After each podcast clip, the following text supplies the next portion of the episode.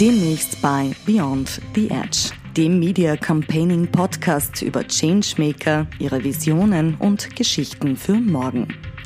Warum du die nächste Folge nicht versäumen solltest, im Folgenden hörst du erste Ausschnitte aus der nächsten Folge des Media Campaigning Podcasts. Der Falter ist im Mai 77 gegründet worden und der Falter hat damals, damals haben in Wien irrsinnig viele Lokale aufgesperrt. Also da in dem Viertel, wo wir jetzt sind, gab es kein einziges, da gibt es jetzt glaube ich 300. Äh, Wien war eigentlich eine sehr tote Stadt. Es ging uns auf der einen Seite immer um den Inhalt, aber es ging uns immer auch sehr stark, das liegt in der Tradition des Falter, um die Optik. Ich glaube, dass ich relativ gute Ruhe bewahren kann, also die Nerven eigentlich nie verliere. Äh, ich glaube, dass ich ein gutes Gefühl habe für Medienprodukte, für neue Medienprodukte, weil ich auch versuche, sehr, sehr offen durch die Gegend zu gehen. Mich vieles interessiert. Und ich glaube, dass ich äh, ganz gut mit äh, der Regel nicht besonders einfach gestrickten Leuten umgehen kann. Es geht dann schon darum, wie kampfbereit man ist. Das, also wir sind damals, glaube ich, zu Strafen von 5,5 Millionen Schilling verurteilt worden. Äh, von, von einem Bezirksgericht in Wien. Ja. Und äh, natürlich haben wir dieses, diese Urteile bekämpft. Es waren, glaube ich, 110. Ja. Äh,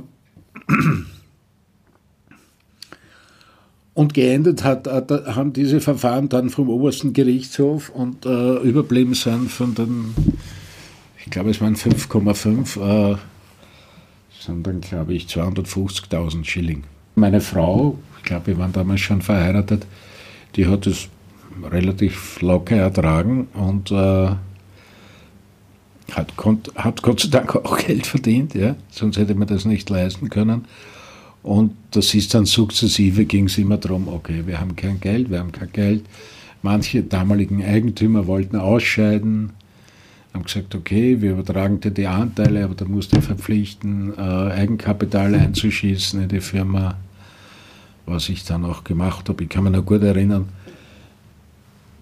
Nachdem ich wusste, dass wenn ich zur Bank gehe und sage, ich brauche jetzt äh, den Betrag X, weil äh, ein Kredit über den Betrag X, weil den möchte ich als Gesellschaftereinlage im Falter einbringen, hätte ich den Kredit nie gekriegt. Äh, also habe ich gesagt, ich möchte einen Wohnungsverbesserungskredit, weil meine Wohnung da drüben möchte ich herrichten.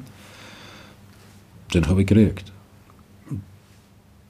brav zurückgezahlt. Äh, interessiert hat niemand, ob ich die Wohnung wirklich verbessert habe mit dem Kredit, sondern ich habe die Kohle genommen und habe sie dann in den Falter eingegeben. Die Wettbewerbssituation zwischen den, wenn wir jetzt im Printmedienbereich bleiben, äh, hat sich natürlich über die, über die letzten 10, 15 Jahre zugespitzt. Früher waren wir halt äh, der kleine bissige Hund, der durch die Gegend hupft und äh, die Leute ins Wadel beißt. Und die anderen haben uns super gefunden, ja, weil, die, weil wir eh nicht äh, ein gefährlicher Mitbewerber waren, der ihnen Erlösströme möglicherweise abzieht. Das hat sich natürlich, je stärker wir geworden sind, äh, geändert. Und das Abwerben von Journalistinnen und Journalisten äh, das gehört ja bis zu einem gewissen, zu, äh, gewissen Grad zu unserer DNA. Nicht wir suchen die Zielgruppe, sondern die Zielgruppe sucht uns, würde ich sagen. Das ganze Interview sowie exklusives Bonusmaterial gibt es demnächst auf diesem Kanal. Jeden zweiten Montag im Monat neu auf mediacampaigning.net.